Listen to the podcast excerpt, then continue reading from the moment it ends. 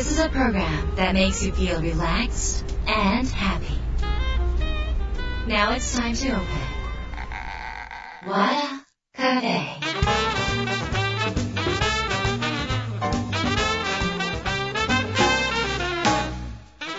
和田カフェのオーナー和田博美です。やる気満々の人もちょっと明日が憂鬱な人も明日笑っていけるよ。う今夜もワクワクお届けします。改めましてこんばんは和田博美です、えー今週も先週に引き続きゲストに新規事業家森谷実さんをお迎えしました、えー先週もねあのかなりこう起業に対する考え方とか、えーどんな風にやっていったらいいのかっていうのも森谷さんの経験を踏まえてお聞きしたんですが、まあ、あのまだまだね聞き足りなかったんですよね。もしあのよろしければの起業は医師が9割っていうね森谷さんの本を読んでいただいたら私がいかに聞き足りてないのかインタビューが足りてないのかよーく本読んでいただいたらわかると思います。そこほじくんのか和田博美って思われるってだからぜひね本を見ながらもうこの番組ぜひ聞いていただきたいなっていうのも気持ちでいっぱいなんですけど皆さんね何気になるかっていうとやっぱり失敗回避したいでしょ？できれば失敗回避したいな。リスクはなかなか取りたくないなと思われる、まあ、リスクは取らなきゃいけないところもあると思うんですがあの森谷さんの経験値からですねあの森谷さんはいろいろそういうセンスがとんがっているのでここやばいなとかね気づくそうなんですよ。なのでそういうヒントですねこういうことはやめた方がいい。こういうところは絶対守った方がいい。できる限り失敗なく起業できるにはどうしたらいいかっていうヒントをね今日は深掘りしてきたいと思います。足りないところは本をぜひ読んでいただければと思います、えー和田博美の和田カフェどうぞ最後まで楽しんでいってください。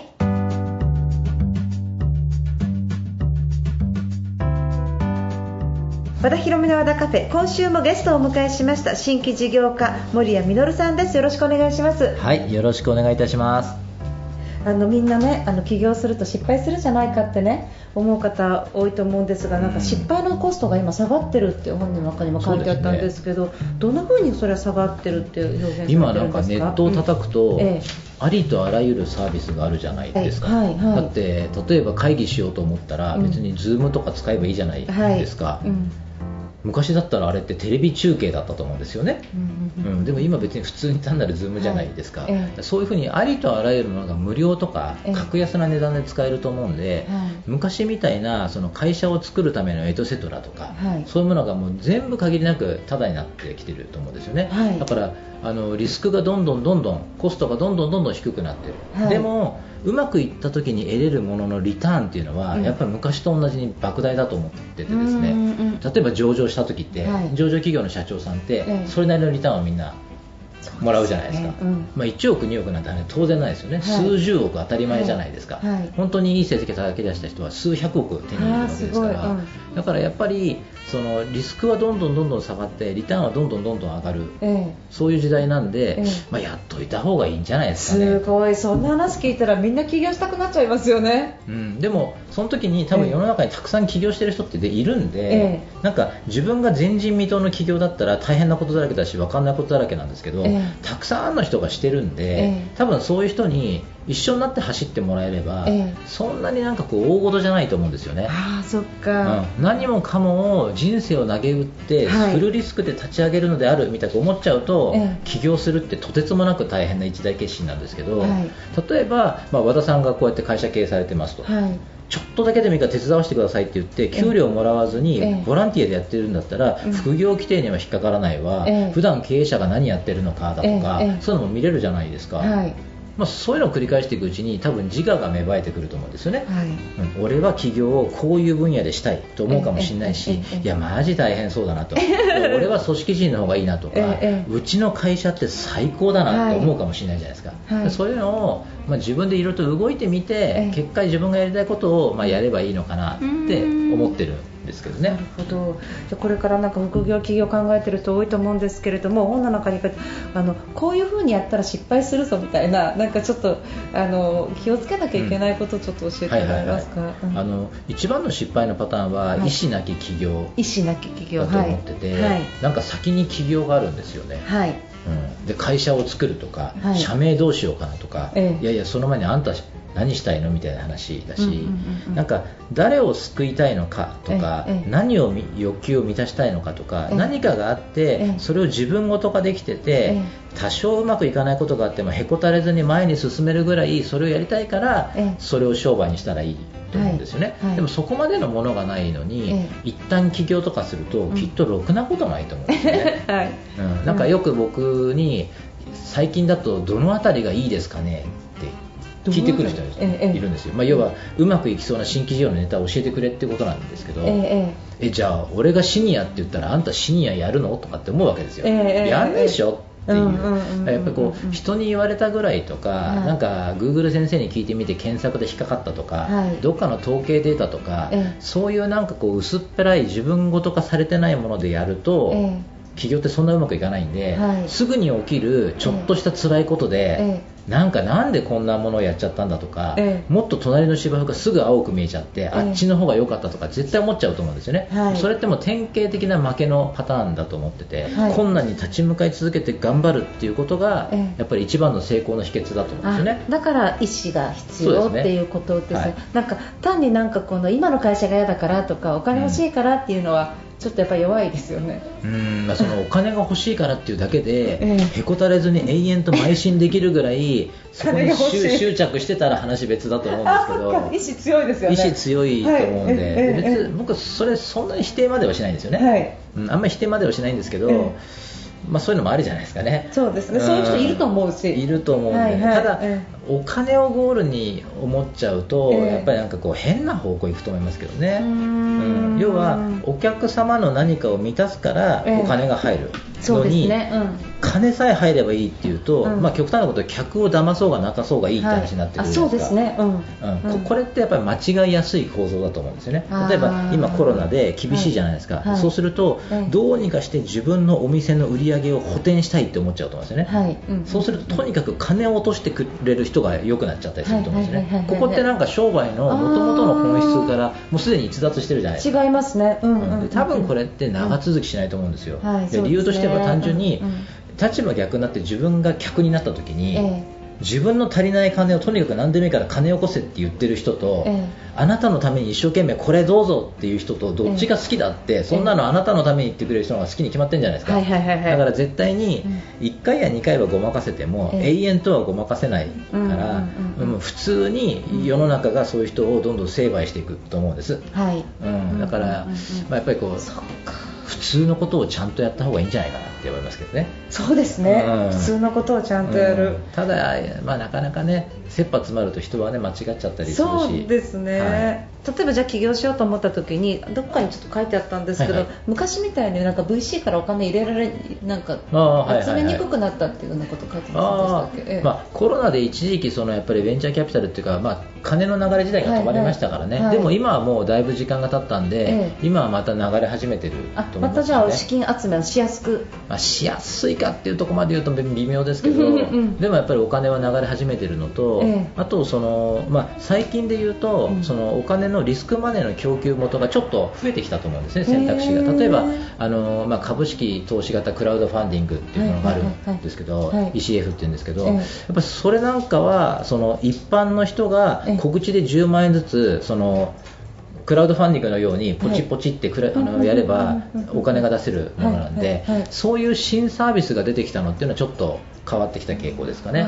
この間もあのこれ僕の知ってる会社だったんですけど、はい。はい15分で9900万円クラファンで集まってましたからね。え？15分？15分で9900万集まってましたからね。えこれすごくないですか？何の事業ですか？これデータ関係なんですけど。あやっぱりまあ最新のね、はい。うんうんうん、はい、やっぱりそういうのってついこの間まではなかったはずなんですよ。15分で9900すごくないですか？もう十分でしょ？あのもう達成ですよね、はい思いはい、もともとその人は、えっと、2500万かなんかが一旦集まったらいいなと思ってたらそれをまあバーンっていうへー。9900集まっちゃったっていう話ですけどね、みんなそこの株が欲しかったんですねまあ、情報化社会なんでええ。人気のある人気がないっていうのがなんとなくすぐ伝わるようで,、はい。で人気があるところにはどんどんそのなんか情報が集まってくるじゃないですか、はいはいはい。はいだから昔だったら、ええ。その2倍勝ちだったものが今だと4倍勝ちとかそういうなりがちだと思うんですよね。はい。勝ちが勝ちを呼ぶっていう構造があって、はいまあだからそのその案件は、まあ、うん。瞬間的にパーンとスパイクしたんだと思うんですけどね、うん。でもとにかくすごいですよね、うん。15分で9900万円がネット上でいろんな人からバッと集まるっていう時代がもうあるっていう、ええ。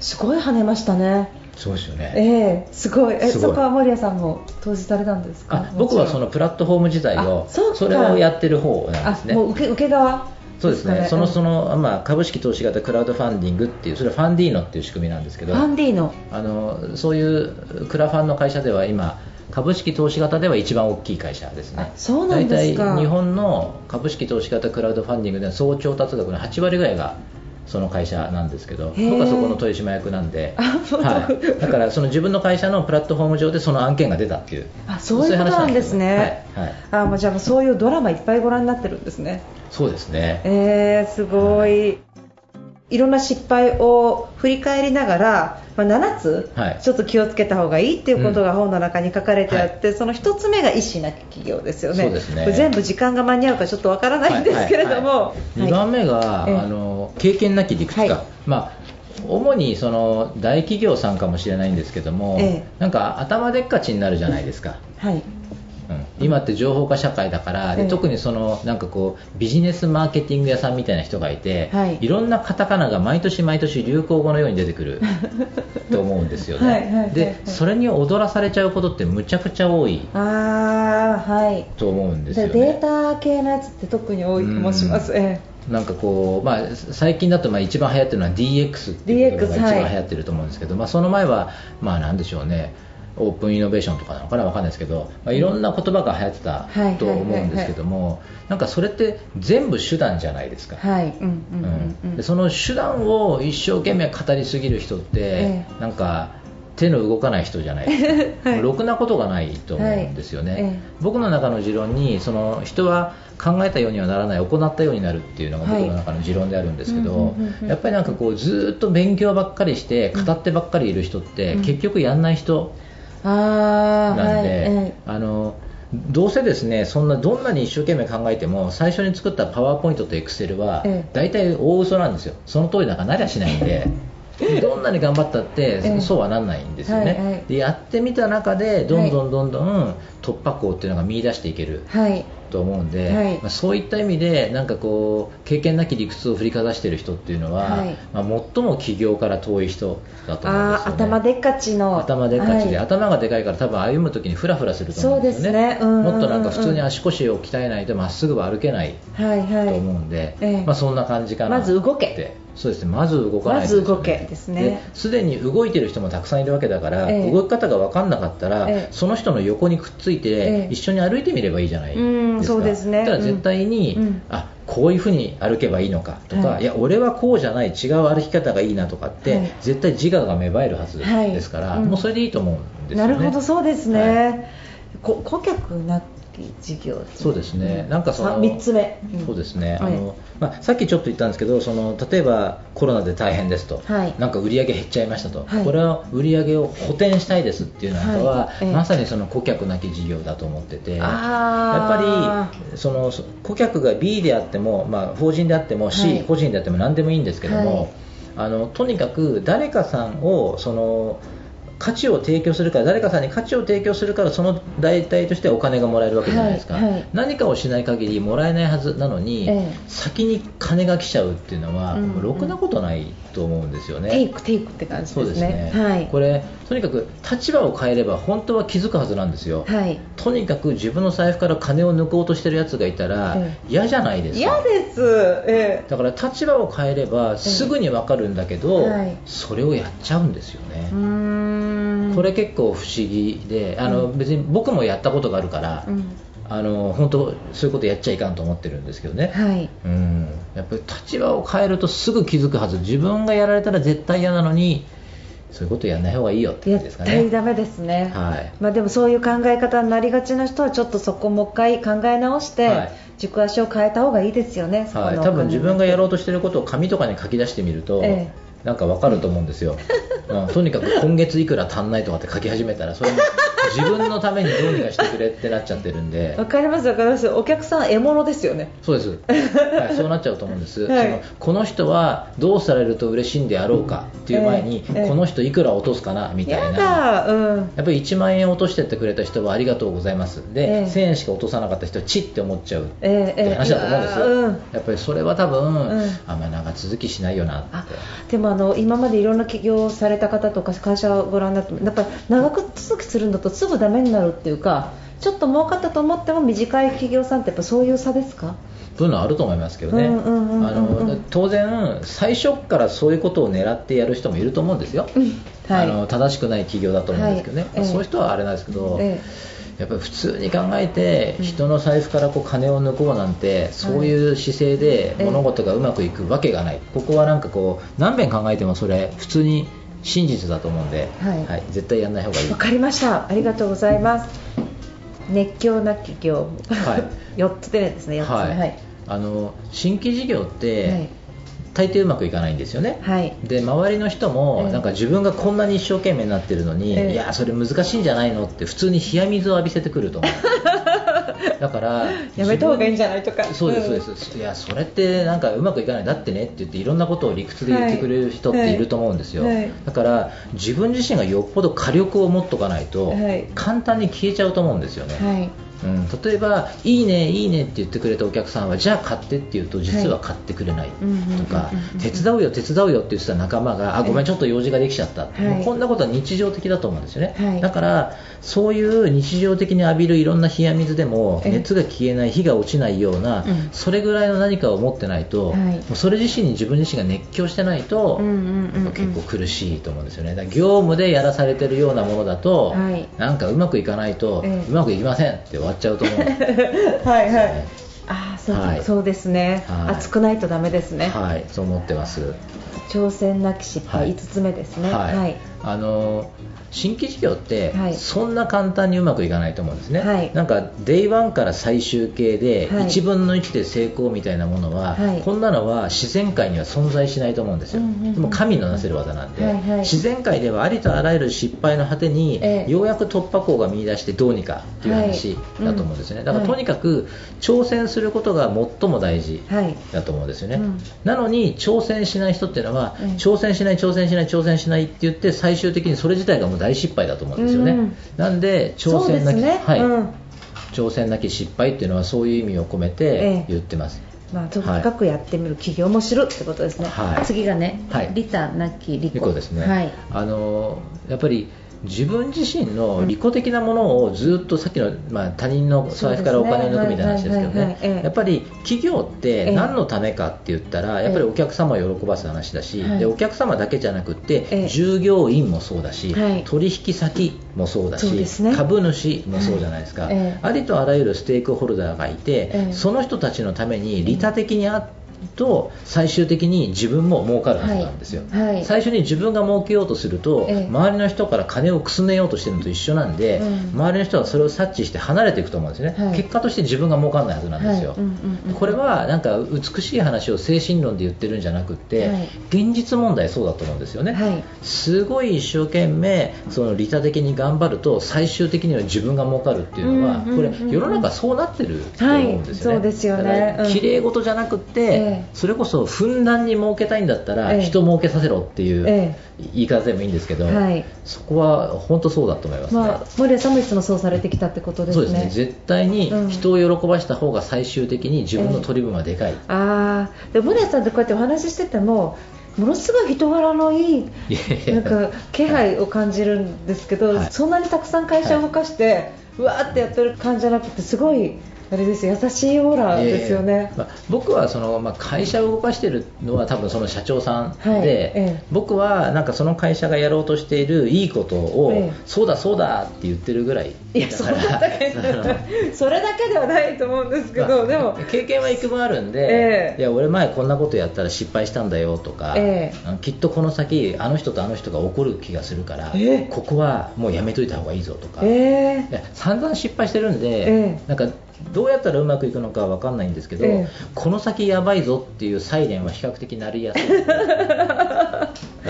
特に組織ですかね。ああそうなんですね。やっぱり組織は必ずこうぐちゅぐちゅし始めるんで、はい。なんかこう、なんていうんですかね、これ単なる比喩になっちゃうんですけど、え。なんかパッと開いた窓の奥に、ええ。本来あるべきものがないとか、ええ。あっちゃいかんものがあるみたいな、ええ。そういう違和感がこうあるっていうんですかね。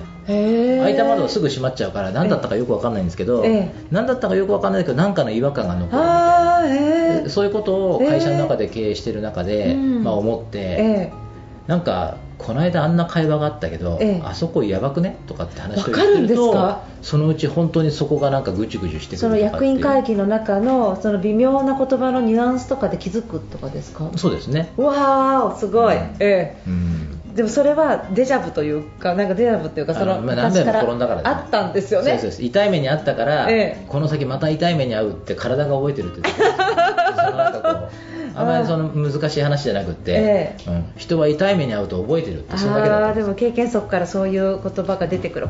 あと最後なんですけど自問、自問なこと、はいうん。あの例えば、うん。なんか何かを僕に聞いて、ええ。A ですか、B ですかって言うと、ええ。で僕が、うん、A なんじゃないの？って言ったら、ええ。分かりました、A なんですね。って言って、えもうなんかそれっきりずっと A だと思ってるような人っているんですよ。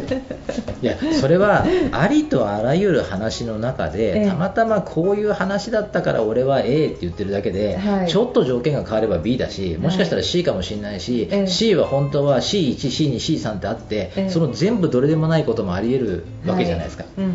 それぐらいありとあらゆることはちゃんと考えた方がいいのに、はい。たまたま人にパッと聞いただけで、ええ。パッとじゃあ A だ。すなわち B じゃないんだなみたいな、ええ。もうなんかそのなんか全部の思考を止めちゃってるその姿勢ってやばいと思ってて、はい。これこれってなんかこう、まあ、ススマホで何でも親指で検索できるんで、はい。どんどんどんどんなんかこう深く考えるっていうことを日常的にしなくなってるっていうことが癖づいてるっていうそういうのもあると思うんですね。そうでしょうね。ありと思います。はい。うん、やっぱり1聞いたら、1の後ろに2と3と4と5があるんだってことぐらいをよくよく考えないと、何の応用も聞かないと思うんですよね。そうですね。うん。うん気温20度の時は暑いですか？寒いですか？みたいなそれは夏だったら寒いかもしれないし冬だったら暑いんじゃないのか？みたいな話じゃないですか、なんかとにかくなんか思考があのデジタルなんですよね。A だって言われたら A 以上みたいあなー。それは結構まずいと思ってて。行間がないんですよね、はい。うん。文やっぱり常にその自問なき多答じ自ら問うことなくええ。他人の答ええにえその寄っちゃうっていうのはええ。危ないと思ってて。でもみんなだからフェイクニュースすぐ信じちゃったりするわけですよねそうです今の時代。やっぱり自分でちゃんと考えた方がいいとはい思うんですようんね、ええおかしいなって思えば調べますしね、うん、普通は。でもそうでもないんですよね。独立起業する時でさえ、えそうやってええ。人に聞いてきて、あそうなんですね。じゃあ分かりました。みたいなへえ。軽い流れでいっちゃう人とかがいるんで、えいやもうちょっと考えた方がいいのになって思うことが多くてですね。そまあ、それをこう例えば僕がこういう本を書きましたと、はい。大事なことは9つでやっちゃいかんことは7つだっていうと、ええええ。9つと7つですねみたいな9と7を覚えようとする人とかもいるわけですよ。もうまあこの人多分ろくなことがないわけです、ね。うんらこうもう自問なき多答とかっていうのは本当やめてほしいと思ってて、なんかそういうミスを犯すために本を書いたわけじゃないんで、はい。頼むからなんか暗記しないでくれってなるほどね。すぐに答えを求めちゃうわけですよね考えることなしに、でも多分ちっちゃい頃から穴埋め問題とか解いてて、はいそれで合ってると点数がついて間違ってると点数がつかないっていう風に、ええ永遠と育てられたら、はいまあ、そうなるっちゃそうなるかなって気もしますけどね。環境の問題もあるってことですね、はい、やっぱり人は考えたようにはならなくて行ったようになるんで、はい。永遠と穴埋め問題を解かされると、ええ穴を埋めようとすると思うんですよね。そっか、はい、そこに何の意味があるとかじゃなくてとにかく穴があったら穴を埋めようとしてて、ねね。正解は何なのかって丸なのか×なのかってことを追い求めてると思うんでそっか。まあ、そういう人生を送ってくるとそうなるんじゃないですかね。あーじゃあ今そういう人生を送ってきた人はこれから自分でちゃんと考えるっていう癖をつけるっていうことが起業を成功させる秘訣の一つでもあるということですね。世の中のスピードがどんどん速くなっていって、こうはいコロナみたく先が見通せなくなってくると、はい。なんか都度自分で考えられないと、うん。結構大変じゃないですか普通。に、はいそう思います。ですよね、はい。だからあのちゃんと自らの道で意思を持って歩んだ方がきっといいとわ思います。じゃあ守谷塾に行ってもですよ、はい。あの考えさせられるシーンが多いってことですね。そうですね、ええ。まあ、僕も考えるんでみんなで一緒に考えようっすて話ごい楽しそう。行きたくなりりました。私も行ってもいいのかな。いやいや先生してください先生。いやいやで行ってみたいです、で最後の章で、はいはいはい。えーっとまあ、可視化の話が、はいはいはい。えー出てくる、い。まあ、あじゃあ今聞いてる方とかは、はい。じゃあ私今何やってるのかわかんない、はい。起業もいいと思うけど私自身は自分の得意なところも見えないっていう時に、あの森谷さんからのアドバイスで、はい。えっと、とにかく、えっと、自分自身をプレゼンするための可視化うん。を、あのマテリアルを作れっていう風に書かれてるんですけど、ちょっとだけここのヒントを最後にお願いしたいんですが。はい。あのー僕、履歴書って、まあ、世の中にある履歴書ってあるじゃないですか、はい。なんか何年卒業とか、はい。あの何年入社とか、なんかはい課長になった、部長になった、何人になったはい。みたいな、あれって、むちゃくちゃその人の個性を示してないなって思ってるんですよ、例えば冷蔵庫を買うときに、ええ。外形寸法なんとかでで、消費電力なんとかでって言って、うんそれだけ見て、これだ、俺の欲しい冷蔵庫って思わないじゃないですか、きっと。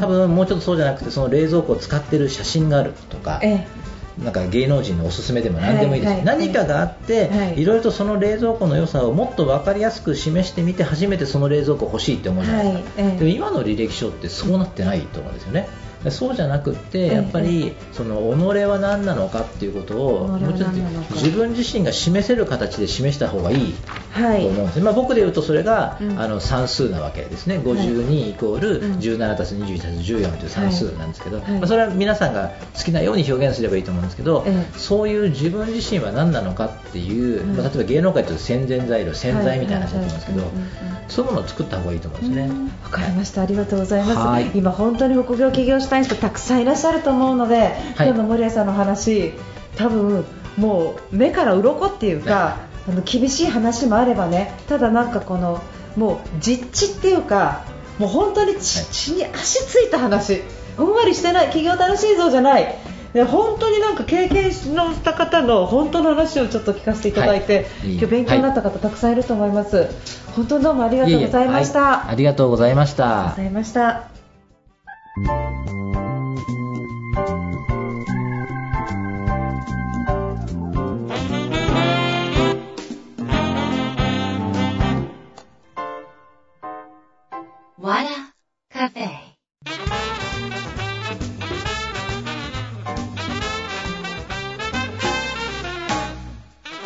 和田カフェいかがでしたか？2週にわたって新規事業家森谷実さんをお迎えしてお話をお伺いしました。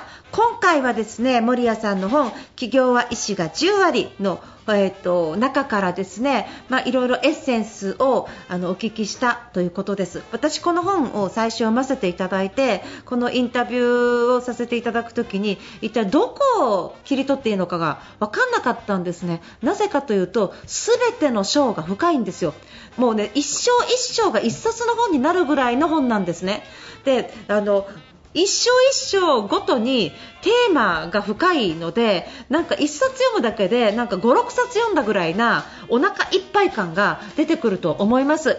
なのでぜひですね皆さん起業するとか思ってなかったとしても今のお仕事に役立つヒントがたくさん入ってますので起業医師は10割ぜひ読んでみてください。よろしくお願いします。私からも大推薦いたします。えそれから森谷さんの方は森谷さんもうちょっと学んでみたいなという方いらっしゃいましたらえっ、と森谷実の起業塾っていうのが9月から開催されます。これオンラインで開催されますのでどなたでも参加できますが、えー入塾審査があるそうです、えーどんな審査があるか分かりませんがしっかり意思を持った方、えー素晴らしいヒントをいただけるし森谷さんと一緒に授業ができるチャンスになるかもしれませんのでもし興味がある方はぜひ、えー森谷実の起業塾で検索していただければと思います。よろしくお願いします、えーということで和田博美の和田カフェ。今夜はこの辺りで閉店になります。皆さんにとって来週も素敵な1週間になりますように。お相手は和田博美でした。